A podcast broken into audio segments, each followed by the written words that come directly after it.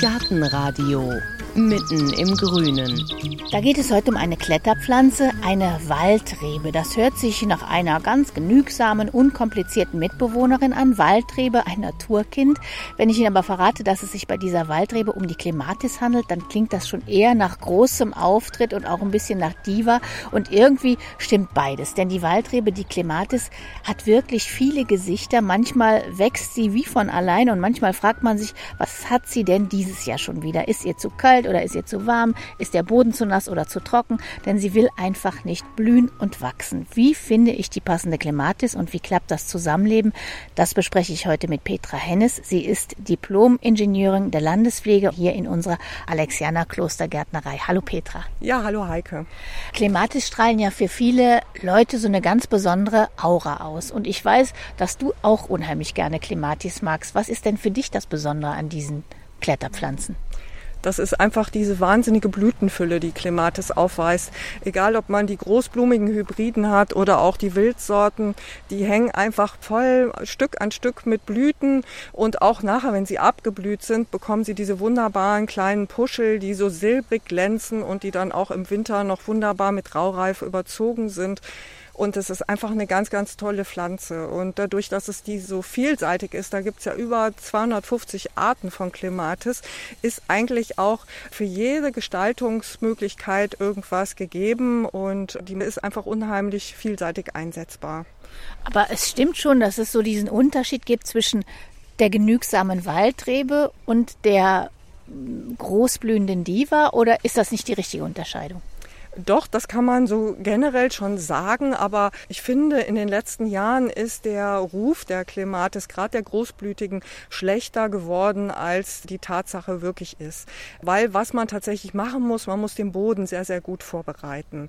Aber hat man das einmal getan und schneidet die Clematis auch richtig, weil das ist auch ein bisschen kompliziert, dass man weiß, welche Clematis habe ich da und wie muss ich die beschneiden, dann hat man eigentlich über Jahre hinweg eine wunderbare, genügsame Kletterpflanze Kletterpflanze und jetzt gerade im Sommer eine wunderbare Blütenpracht im Garten, weil die Gestaltungsmöglichkeiten, die sind vor allen Dingen so vielfältig.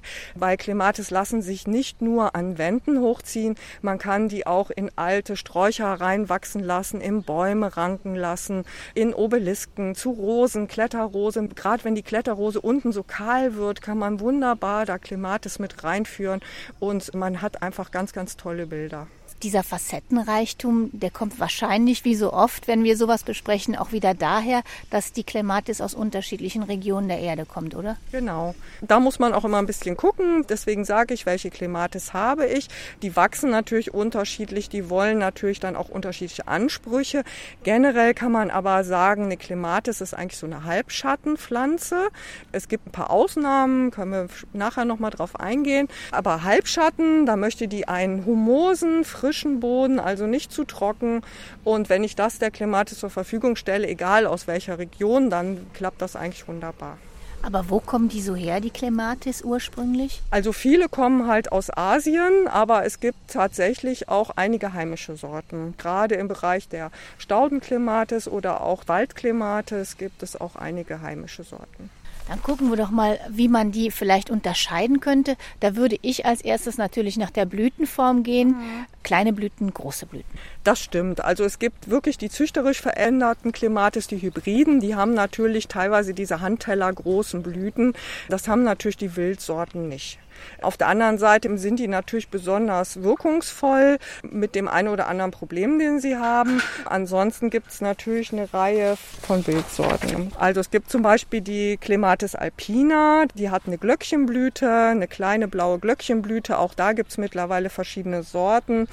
Die kann zum Beispiel auch sehr schattig und trocken stehen. Also es ist eine der wenigen Klimatis, die auf trockenen Standorten sehr gut zur Rande kommt. Die blüht dann Mai bis Juni, also so ein Frühsommerblüher. Kann auch im Halbschatten stehen, also braucht jetzt nicht ganz so viel Sonne. Wichtig ist hier, dass sie ein bisschen Luftfeuchtigkeit hat, wie bei fast allen Clematis. Die wird bis drei Meter, das heißt, das ist eher so eine kleinere Sorte, die sich auch sehr gut in Kübeln pflanzen lässt auf dem Balkon. Clematis brauchen generell immer ein Klettergestell, was so quadratische oder rechteckige Verbindungen hat und die Gitter sollten nicht mehr als drei Zentimeter haben, weil die Clematis, die haftet mit ihren Blättern. Das heißt, die macht Blattranken und rankt quasi die Blätter um die Rankhilfe. Wenn die das geschafft hat, dann verholzen diese Blätter und so hält die sich dann fest. Und wenn die dann dicker als drei Zentimeter sind, dann schafft die das nicht und dann macht man sich selber wieder viel, viel Arbeit, weil man sie dann immer wieder hochbinden muss. Ansonsten ist nämlich bei den Clematis eben auch von Vorteil, dass die sonst relativ gut selber ranken, dass man sich da nicht viel kümmern muss. Und dieses Rankgitter, welche Clematis brauchen das? Also das Rankgitter brauchen vor allen Dingen die Hybriden, die Clematis alpina, die Goldwaldrebe, die Akeleiwaldrebe, die italienische Waldrebe, die brauchen tatsächlich so ein Gitter. Und es gibt aber auch Clematis wie zum Beispiel die Clematis montana rubens. Das sind eben Clematis, die auch linear begrünen können. Das heißt, die machen relativ kräftige Triebe und können dann auch sich mit dem Blattranken an einem Seil festhalten. Generell ist aber immer günstiger, wenn die ein Gitter haben, weil man dann eben mehr Möglichkeiten hat, dass sie sich festhalten. Man kann sich vorstellen, gerade in den letzten Jahren bei den Stürmen oder jetzt auch die letzte Zeit ist es immer ärgerlich. Ich habe eine schöne, tolle, entwickelte Pflanze und es kommt ein Wind und der ganze Kram fällt mir runter, weil die Pflanze nicht die Möglichkeit hat, sich entsprechend festzukrallen. Wenn ich jetzt in eine Gärtnerei gehe, meistens macht man ja das in Gärtnereien oder auf mhm. Märkten. Im Moment ist das ein bisschen schwierig mit den Märkten. Aber wenn ich dann jetzt hier Clematis sehe, steht da irgendwo drauf, dass die dann ein Rankgitter braucht oder dass das vielleicht eine ist, die kann auch von alleine? Oder müsste ich das wissen, wenn ich mir eine kaufe? Das sollte man in der Regel wissen, dass Clematis eigentlich immer, wie gesagt, am besten ein Rankgitter haben. Das steht leider auch nie drauf. Das wird leider auch oft falsch gemacht bei der Auswahl. Man denkt an den schönen Blauregen, der oft zur Flächenbegrünung gekauft wird und das eigentlich nie erfüllt, dieses Ziel, weil der eben immer sehr linear wächst. Und das habe ich halt bei der Clematis nicht. Da schaffe ich das wunderbar, grüne Wände zu erzeugen, wenn ich ihr eben die entsprechende Hilfe zur Verfügung stelle.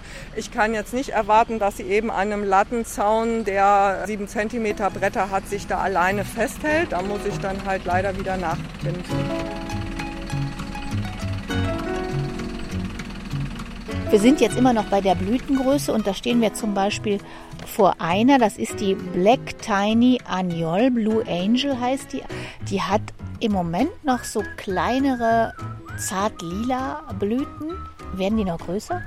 Ja, die werden natürlich etwas größer. Das liegt natürlich auch immer an der Topfgröße. Hier im Verkauf haben wir ja relativ kleine Container. Pflanzt man die aus in den Garten, werden die Blüten natürlich noch größer. Und das ist natürlich auch das Wunderbare bei den Hybriden, dass die eben diese riesengroßen Blüten haben. Und ich sagte eben schon, dass die eigentlich besser sind als ihr Ruf. Also in den letzten Jahren wird ja überall viel geschrieben über Krankheiten und eben auch über diese Klematiswelken. Und bei den Klematiswelken, da die kommen, das stimmt. Was ist Klematiswelke? Klematiswelke sind Pilzkrankheiten, da gibt es zwei verschiedene. Die eine kommt vor, wenn ich eine Klematis verletze. Also ich verletze das Holz der Klematis, zum Beispiel der Klassiker, ich gehe mit dem Freischneider und schneide die Wiese sauber und mache da eine Macke in den Stiel rein. Dann kann es sein, dass ein Pilz da reinkommt und dieser Pilz lässt alles, was überhalb dieser Verletzung ist, absterben haben. Das heißt, da werden dann einzelne Triebe braun und schwarz und dann sieht das natürlich fürchterlich aus, aber letztendlich liegt es daran, dass da eine Verletzung war. Das heißt, wenn ich über dieser Verletzung das abschneide, dann bin ich diesen Pilz auch wieder los und spätestens im nächsten Jahr wächst die Klematis ganz normal weiter und wird auch wieder wunderschön. Das heißt, ich muss mir da gar keine Sorgen machen. Wie merke ich denn, dass meine Klematis Klematis Welke hat? Also das ist so, dass bei Clematis-Welke, also bei dieser, die ich jetzt beschrieben habe, merke ich das halt, dass dann innerhalb einer Woche halt so ein ganzer Trieb abstirbt. Da passiert sonst eigentlich nichts. Ich sehe nur, oh, da ist ein Trieb komplett braun, schwarz, stirbt ab. Und da muss ich halt mal überlegen, habe ich da irgendwas gemacht? Gab es da einen Einfluss? Hat vielleicht ein Kaninchen da dran gefressen oder wie auch immer? War da eine Eintrittspforte? Aber generell kann ich halt sagen, wenn ich diese Absterbeerscheinung sehe, dass ich dann schon mal ganz schnell mit der Schere bin und einfach ein Stück unter dieser Absterbeerscheinung einfach wirklich abschneide, damit da der Pilz sozusagen weg ist. Das kompostiere ich auch nicht, das tue ich direkt in die Restmülltonne, weil das will ich im Garten natürlich nicht haben. Dann gibt es noch die Clematis-Welke. Da fängt das an, dass die Clematis-Blätter schwarze Flecken bekommen und dann ist um die schwarzen Flecken wird so ein bisschen gelb. Das ist auch eine Pilzkrankheit, die ein bisschen dramatischer ist, weil die in der Regel dazu führt, dass die Klematis komplett abstirbt. Das geht auch sehr, sehr schnell. Also innerhalb von zwei Wochen stirbt die oberirdisch ab. Aber auch da ist es im Prinzip nicht so dramatisch, weil man muss eins wissen bei Klematis, Clematis ist eine Pflanze, äh, habe ich eben schon gesagt, man muss sehr viel Wert bei der Pflanzung drauflegen. Mache ich der eine vernünftige Pflanzvorbereitung, dass ich Humus mit ins Pflanzloch tue, das Pflanzloch schön auflockere, alles dafür tue, dass es der da gut geht in dem Loch, kommt die Clematiswelke so gut wie nicht vor. Das ist in der Regel ein Standortproblem. Stimmt irgendwas am Standort nicht, geht das schon mal los. Dann ist ja auch die Empfehlung, Clematis immer sieben bis zehn Zentimeter tiefer zu pflanzen, als sie jetzt im Topf steht, wenn ich sie kaufe. Weil dann gräbt man im Prinzip zwei Augen der Pflanze. Augen sind diese Stellen, wo Blätter austreiben. Die gräbt man dann quasi mit ein. Und sollte dann wirklich mal die Clematis-Welke kommen, ist das in der Regel so, dass diese beiden Augen in der Erde überhaupt nichts davon mitbekommen und im nächsten Jahr schachtet man die quasi ein bisschen tiefer frei und aus diesen Augen treibt dann ganz normal wieder eine wunderbare Klematis aus. Okay, aber man muss buddeln, man kann nicht einfach nur das Verwelkte in dem Fall abschneiden, sondern man muss dann auch im nächsten Frühling aktiv werden und die Augen freilegen. Zumindest ein Auge freilegen, damit sie dann eben wieder wunderbar austreiben kann. Und das betrifft aber nur die Hybriden? Genau, das betrifft vor allen Dingen die Großblumigen, kann man sagen. Das sind ja züchterisch veränderte Klematis und die zeigen diese Krankheit in den letzten Jahren halt hin und wieder. Wie gesagt, es wird viel drüber geschrieben. Ich persönlich finde es nicht so problematisch. Ich habe auch mehrere Klematis im Garten und habe da noch nie Probleme mit gehabt, weil das A und O ist einfach die Pflanzvorbereitung. Mache ich da alles richtig? Keine Staunässe, durchlässiger Boden, Humus mit rein, Kompost mit rein. Ich kann auch regelmäßig der Clematis im Herbst, Winter ein bisschen Kompost nachlegen. Passiert das eigentlich kaum. Wie sieht es aus mit Gießen und Düngen? Düngen sollte man einmal im Frühjahr, im März, April mit einem handelsüblichen Volldünger. Also generell empfehlen wir immer Gehölze organisch zu düngen, weil dann einfach die Nährstoffabgabe gleichmäßiger stattfindet. Das heißt, beim mineralischen Dünger ist ja oft so ein Push-Effekt, dass die Pflanzen dann auf einmal sehr, sehr stark wachsen und nach vier Wochen ist der Dünger verbraucht und dann haben sie schon wieder nichts mehr zur Verfügung. Und bei einem organischen Dünger, wenn ich da einmal im Frühjahr eine Düngegabe gebe, dann hält das den ganzen Sommer über und das bekommt den Gehölzen eigentlich viel besser. Und so ist es auch bei der Klimatis. Das heißt, die braucht düngemäßig eigentlich keine Sonderbehandlung, sondern wird einfach im Frühjahr, wenn ich sowieso die Gehölze dünge, einmal mitgedüngt. Was kann ich denn an so einer Hybride mit großen Blüten noch erkennen? Wenn ich die sehe, weiß ich dann immer, okay, die wird nicht so hoch oder kann ich da sonst irgendwas erkennen? Ja, also die Höhe ist natürlich immer so ein bisschen abhängig von den Sorten, aber in der Regel ist es so, dass die zweieinhalb bis dreieinhalb Meter schaffen. Also höher werden die in der Regel nicht.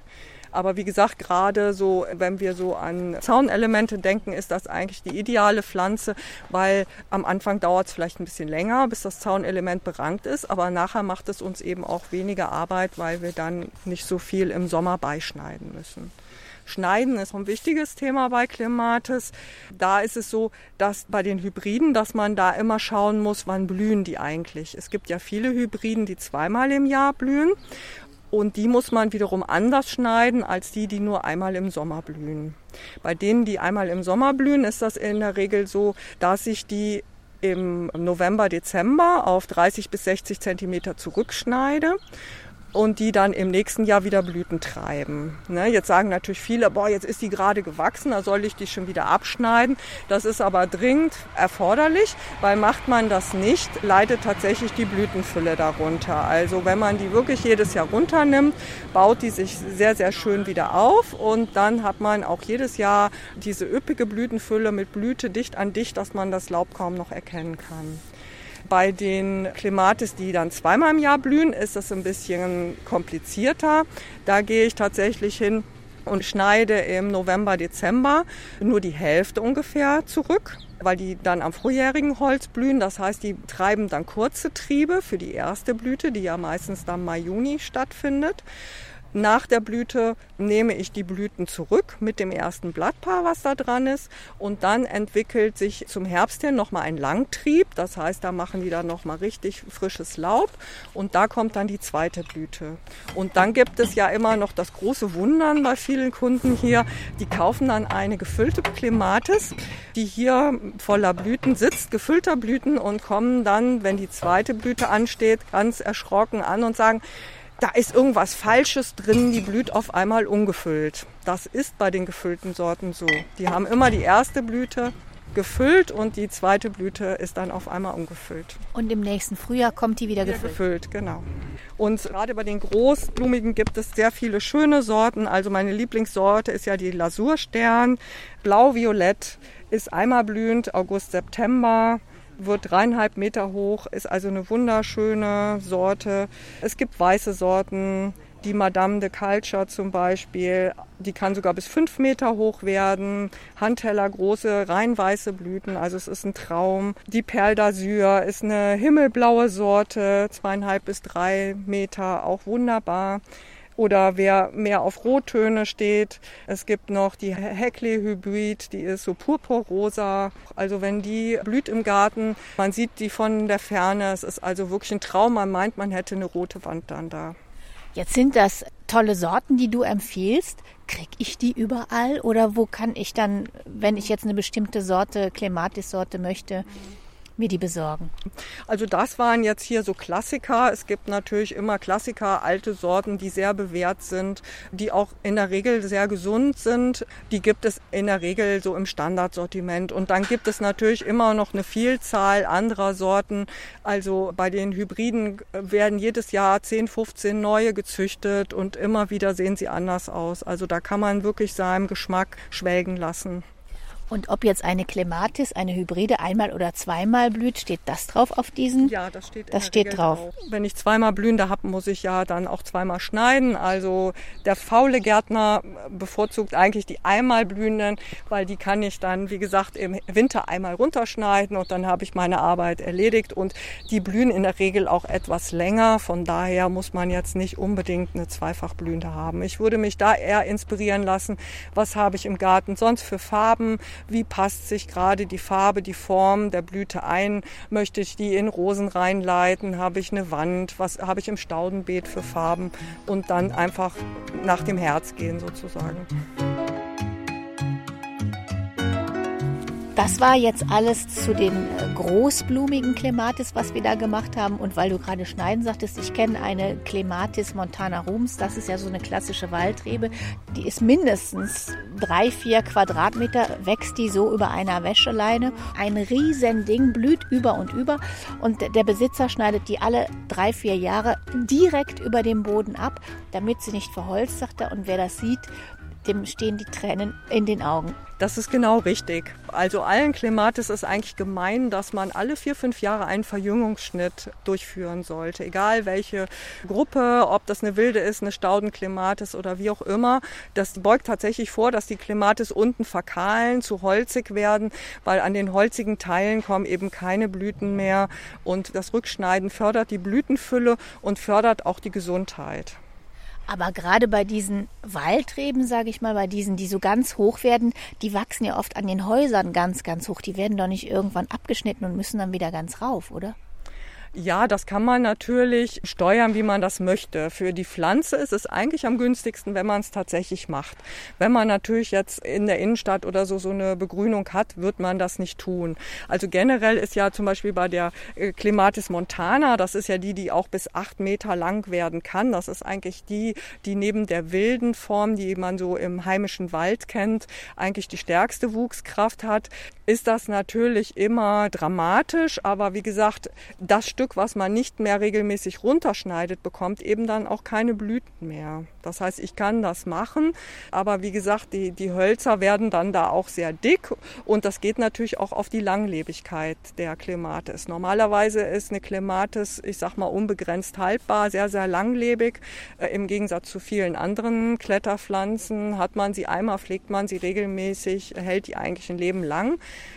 Wenn ich da natürlich diesen Verjüngungsschnitt nicht durchführe, dann ist natürlich da irgendwann eine Begrenzung. Spätestens wenn irgendwo eine Verletzung kommt oder so, dann hat man natürlich dann auch schnell diese Klimatiswelke drin. Wobei die Wildklimatis in der Regel da nicht mit zu tun haben. Und es gibt auch noch eine andere Form, nämlich die Klimatis viticella, die italienische Waldrebe.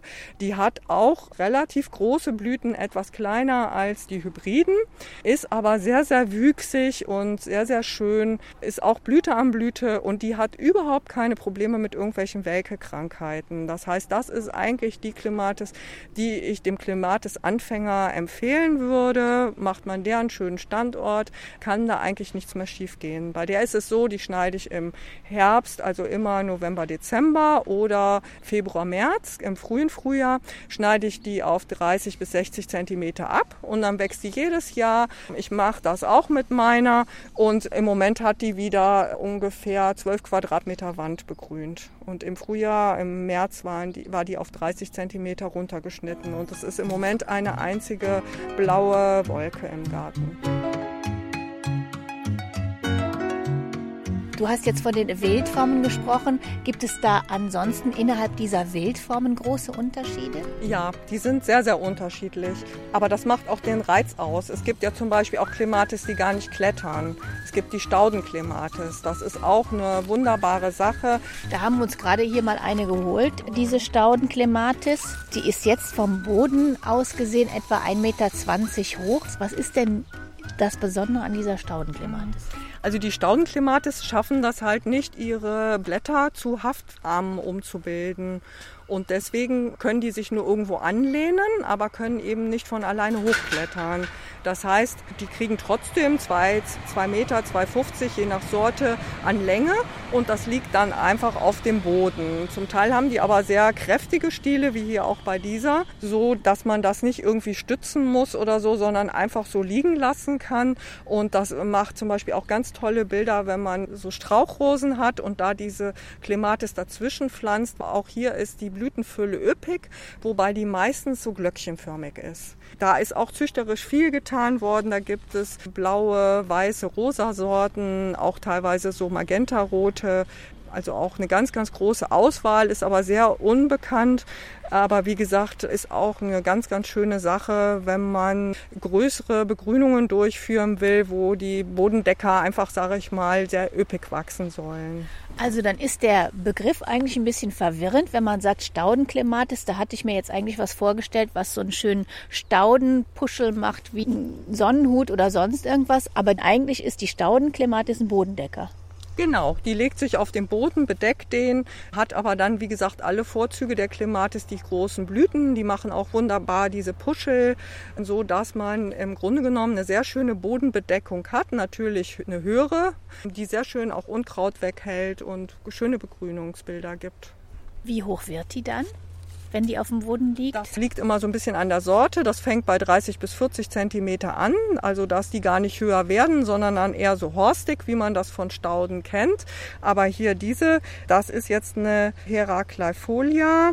Und der ist halt gemein, dass die sehr, sehr kräftige Stängel ausbildet und bis zu zweieinhalb Meter lang wird und sich dann aber die Blätter trotzdem gerade hinstellen. Also die macht sehr, sehr schöne Bilder. Da sieht man nicht, dass das nachher irgendwo zwei Meter weiter aus in der Mitte kommt, sondern man denkt, man hätte überall da was gepflanzt.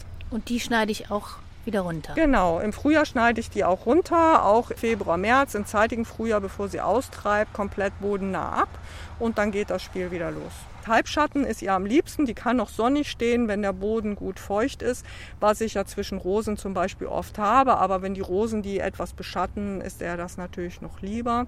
Bei den Staudenklimatis gibt es auch eine, die ist ganz besonders schön, die Manchurika, die duftet unheimlich stark. Also gerade wenn man auf Duft im Garten Wert legt, ist das ein Geheimtipp, sich die zu besorgen, weil das ist ein ganz, ganz intensiver, schöner Geruch.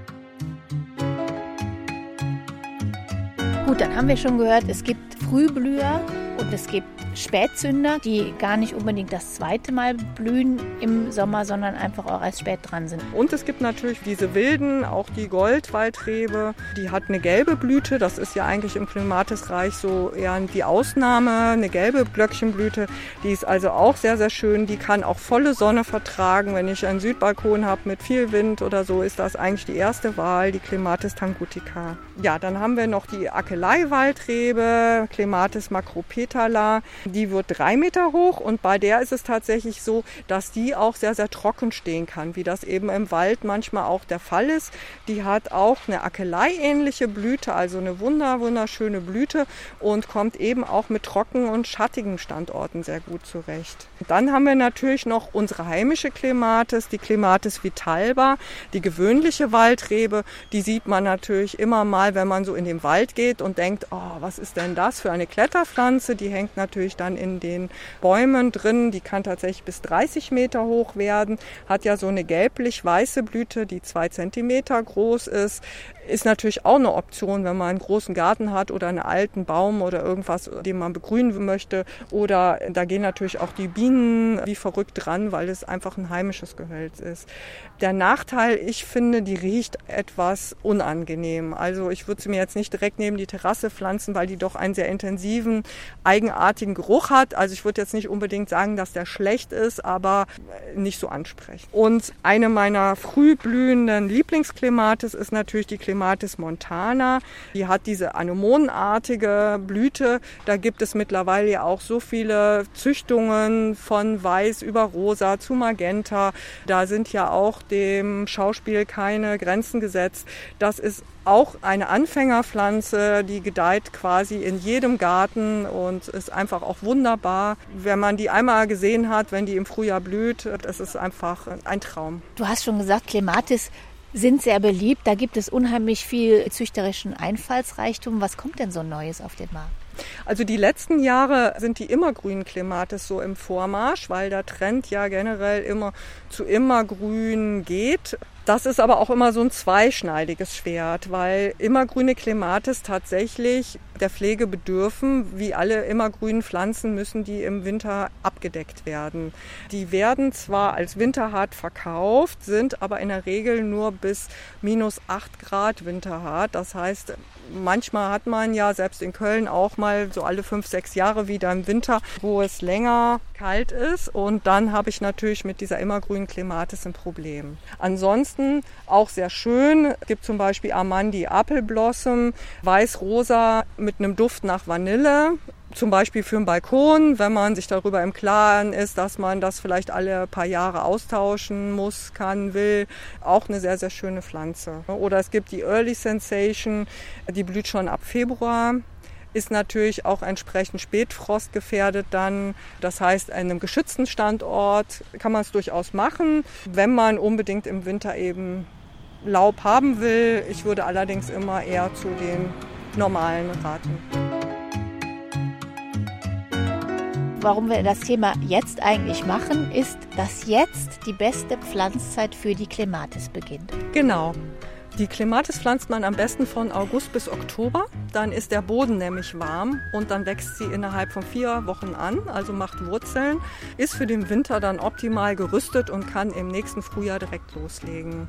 Man sollte auch wissen, wenn man Clematis pflanzt, dass man direkt einen Pflanzschnitt macht. Das heißt, wenn ich die jetzt im August pflanze, schneide ich die im November, Dezember auf die besagten 30 bis 50 Zentimeter zurück und dann kann die nächstes Jahr direkt in voller Blütenfülle austreiben. Generell gilt ja bei Clematis kühler Fuß, heißer Kopf. Also den Kopf in die Sonne, den Fuß in den Schatten. Das ist auch noch ganz wichtig beim Pflanzen. Ich hatte eben schon gesagt, sieben bis zehn Zentimeter in den Boden geben, damit, falls irgendwas passiert, ich fahre mit dem Rasenmäher dagegen oder irgendwas, die Pflanze wieder austreiben kann.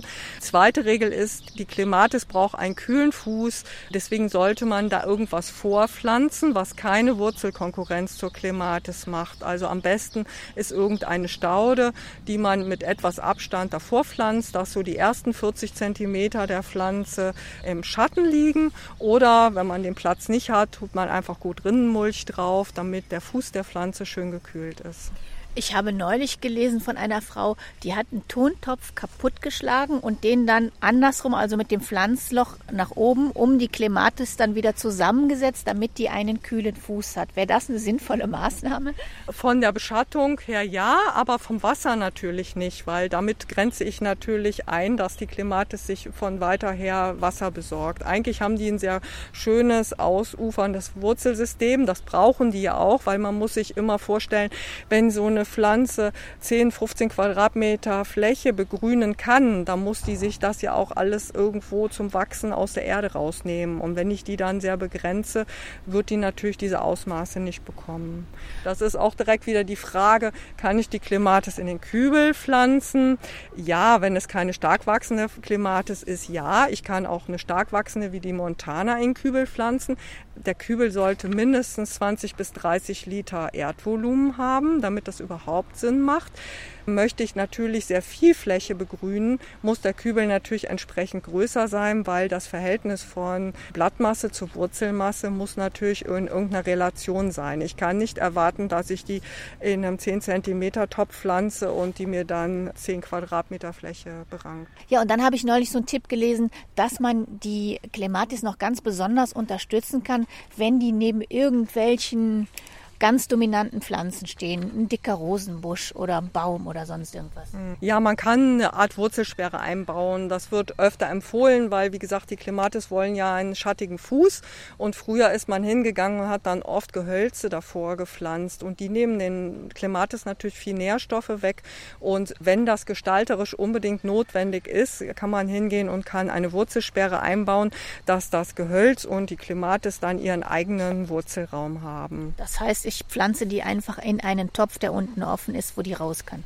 Zum Beispiel. Oder äh, aus Sicht der Klimatis würde ich eher das Gehölz in einen Topf pflanzen, weil das ja oft auch sehr begrenzt wächst. Weil in der Regel werde ich ja kein großes Gehölz davor stellen, weil dann sehe ich die Klimatis nicht mehr. Und wenn ich jetzt einen Halbstrauch nehme, würde ich eher den eingrenzen, damit die Klimatis wirklich ihre Wurzeln ausbreiten kann, damit die eben auch die Wuchsleistung und die Rankleistung dann schafft. Weil je mehr ich die eingrenze, desto klarer muss mir sein, dass das auf Kosten der Wüchsigkeit Nachhaltigkeit geht.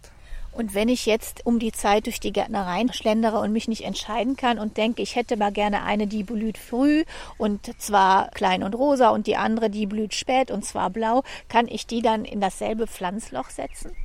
Das kann man machen. Das ist im Prinzip kein Problem. Ich muss nur sehen, dass ich sie, wenn sie dann wachsen, vielleicht auch voneinander wegleite, weil natürlich sonst die stärker wachsende die andere überwuchern wird. Wobei das natürlich dann teilweise immer nur eine Momentaufnahme ist, weil zum Herbst hin schneide ich ja zurück. Nur dass ich natürlich bei dem Wildklimatis, also sprich Alpina, Montana, Tangutica, da schneide ich ja im Prinzip nur immer die Hälfte ungefähr ab und bei den Hybriden haben wir ja schon gelernt, schneide ich auf 30 Zentimeter ab. Das heißt, die Wilden werden immer die Nase vorne haben. Und das sind in der Regel auch die, die stärker wachsen. Deswegen würde ich schon, wenn man Klimatis kombiniert, eher immer welche derselben Art zusammen kombinieren. Zumindest wenn die Pflanzstelle sehr eng beieinander liegt. Wenn wir da über Meter Zwischenraum reden, ist das kein Problem. Aber wenn ich die, ich sag mal, enger aneinander gebe, dann lieber nur Hybride oder nur Wildsorte weil das sich sonst gegenseitig überwachsen wird. Sagt Petra Hennes, sie ist Diplom-Ingenieurin der Landespflege hier in unserer Alexianer Klostergärtnerei in Köln. Sie hat uns die Klematis, die Waldrebe, heute näher gebracht. Dankeschön, Petra. Danke, Heike. Infos und Bilder wie immer auch zu haben auf gartenradio.fm und Ihnen danke fürs Zuhören und bis zum nächsten Mal, sagt Heike Sikoni. Machen Sie es gut.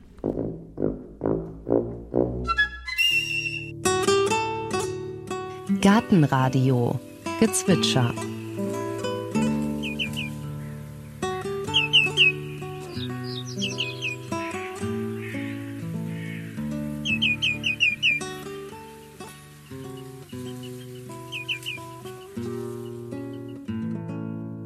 Das war der Grünschenkel. Gartenradio Ausblick. In der nächsten Folge hören Sie, da geht es um alte Bäume.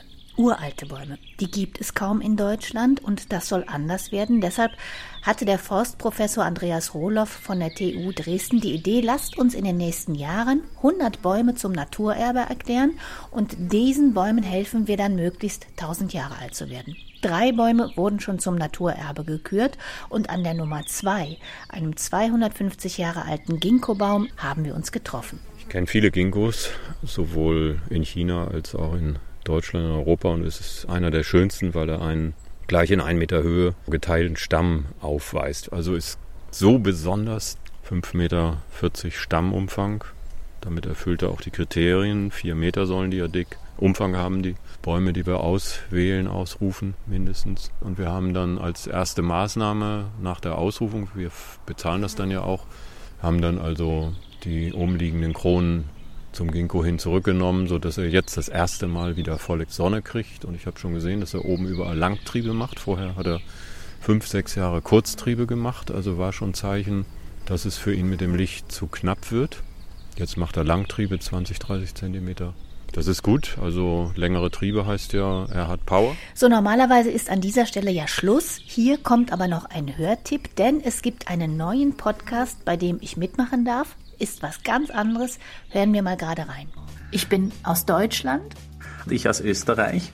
Tschüss das, ist, Tschüss ist per Du in Österreich. Sobald man Tschüss sagt, ist man per Du so. mit dem anderen. Aha. Drum sind aus, aus dieser österreichischen Perspektive die Deutschen auch so unhöflich, weil die sagen Tschüss zu jemandem, mit dem man auch Hallo. Hallo sagst du nur zu jemandem, mit dem du per Du bist. Vor allen Dingen gibt's lecker Essen. Ja, es wird niemand lecker sagen. Den Ausdruck lecker gibt's einfach gar nicht. Dass du das mit mir machen willst, habe ich erst mal gesagt, wieso mit mir? Such dir doch einen gleichaltrigen Menschen und nicht mit der alten Tante Heike. Passt heißt, mehr als ist okay? Es ist jetzt nicht super, aber es ist auch nicht schlecht. Es ist, ich würde sagen, es ist zwischen okay und super anzusiedeln. Ja, jetzt sitzen wir beide da und grinsen. Es ist spannend, wie sich aus, aus nichts trotzdem Gespräche ergeben können.